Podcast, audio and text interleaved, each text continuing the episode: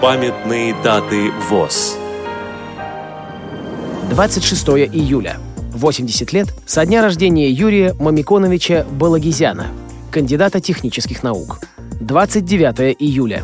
105 лет со дня рождения Наиля Зияевича Зиннурова, участника Великой Отечественной войны.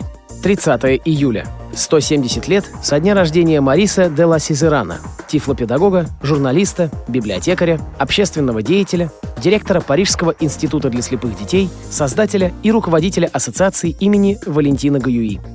Программа подготовлена при содействии Российской государственной библиотеки для слепых –